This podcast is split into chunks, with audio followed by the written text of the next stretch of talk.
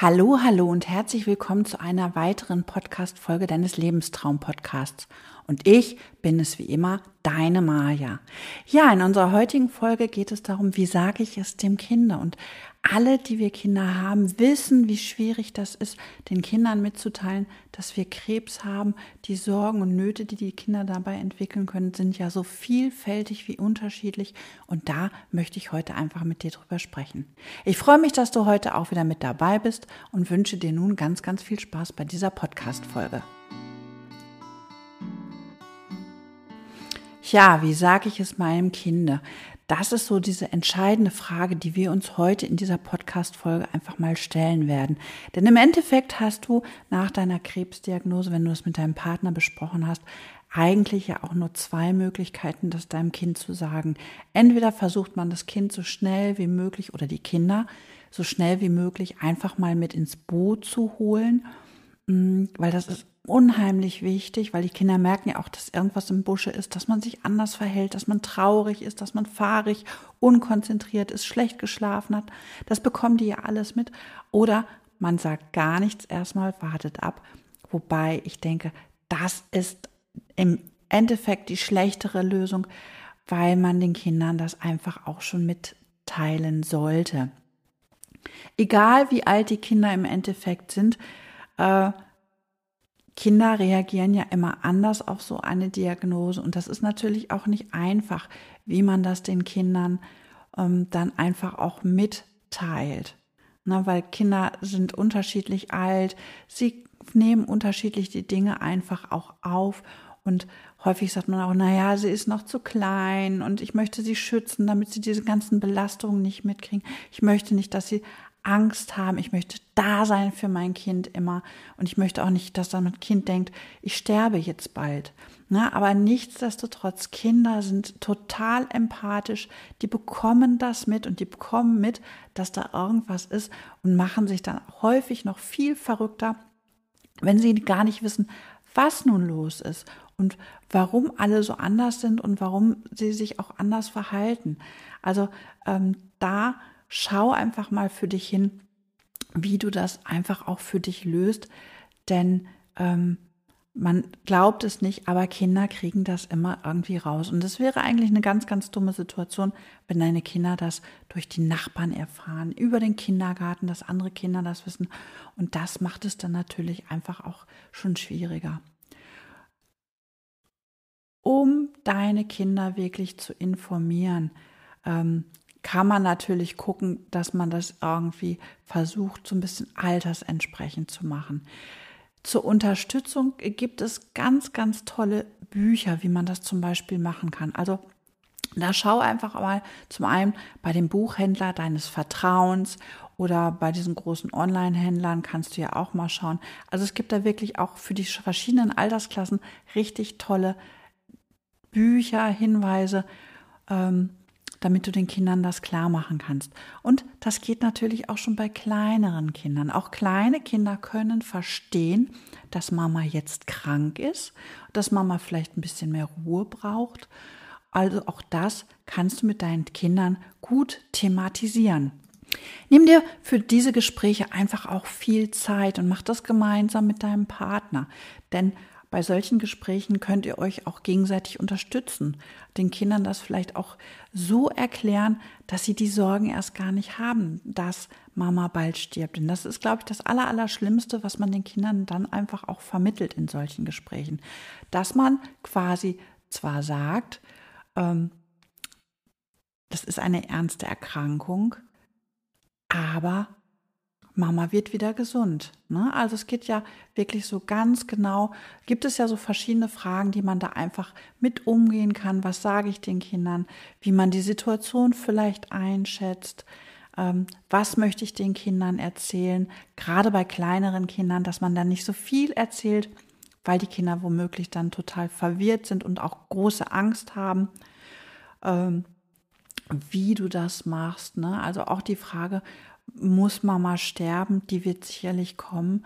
Aber auch da kann man natürlich auch erstmal positiv drauf eingehen. Ganz wichtig ist einfach auch, dass du offen bist, wenn du ins Krankenhaus musst, wenn die Haare ausfallen, wenn jetzt im Tagesablauf der Kinder was anders wird, dass zum Beispiel eine Haushaltshilfe im Haus kommt und dich unterstützt, dass die Kinder vielleicht in die Kita bringt oder abholt. Auf jeden Fall solltest du auch immer mit den Kontaktpersonen der Kinder drüber sprechen.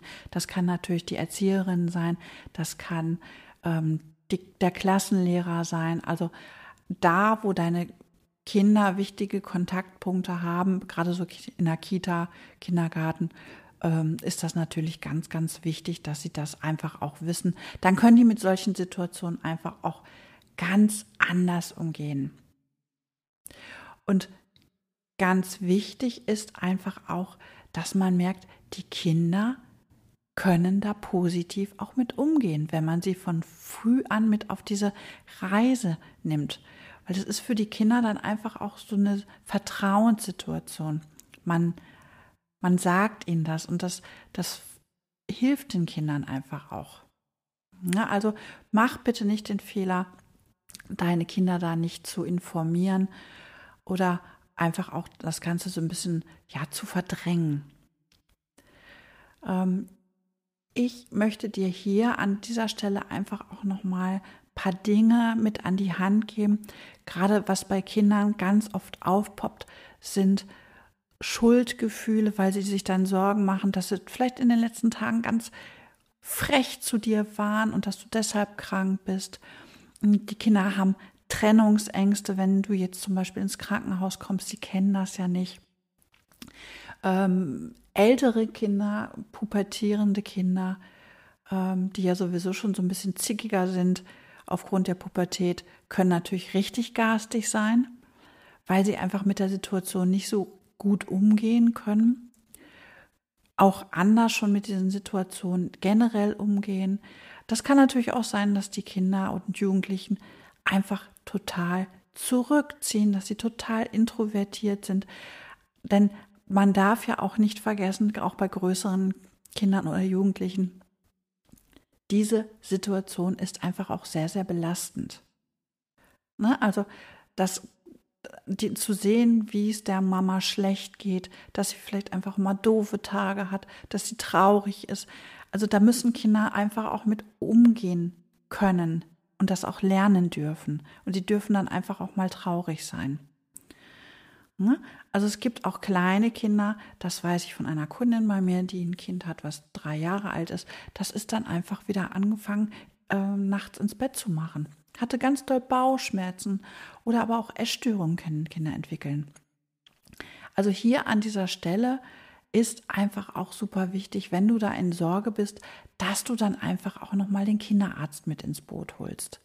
Da gibt es auch bei den Psychoonkologen die Möglichkeit, dass du Unterstützungsangebote dir einholen kannst. Bei den Familienberatungsstellen ist das natürlich auch möglich, aber im schlimmsten Falle oder wenn du meinst, du brauchst das für dein Kind und viele Kinder haben das jetzt ja auch durch die Corona-Pandemie, dass man zum Kinder- und Psychologen, Jugendpsychologen geht. Ne? Also da solltest du für dich einfach nochmal hinschauen, wie du das für dich handelst. Ganz, ganz wichtig ist einfach immer, dass du deinen Kindern einfach auch die Möglichkeit gibst, wenn sie Fragen haben, wenn sie Sorgen haben, dass du dann da bist und diese Fragen einfach auch mal mit beantwortest. Und ich glaube, das hilft schon mal ungemein. Es ist keine leichte Situation, das den Kindern zu erklären, weil man einfach auch als Mutter immer für die Kinder da sein will und immer präsent sein, abends noch was vorlesen, morgens unterstützen beim Anziehen, in die Kita bringen oder auch die Pausenbrote machen und, und, und. Aber man darf auch sich mal zurückziehen und es dürfen auch gerne mal andere machen.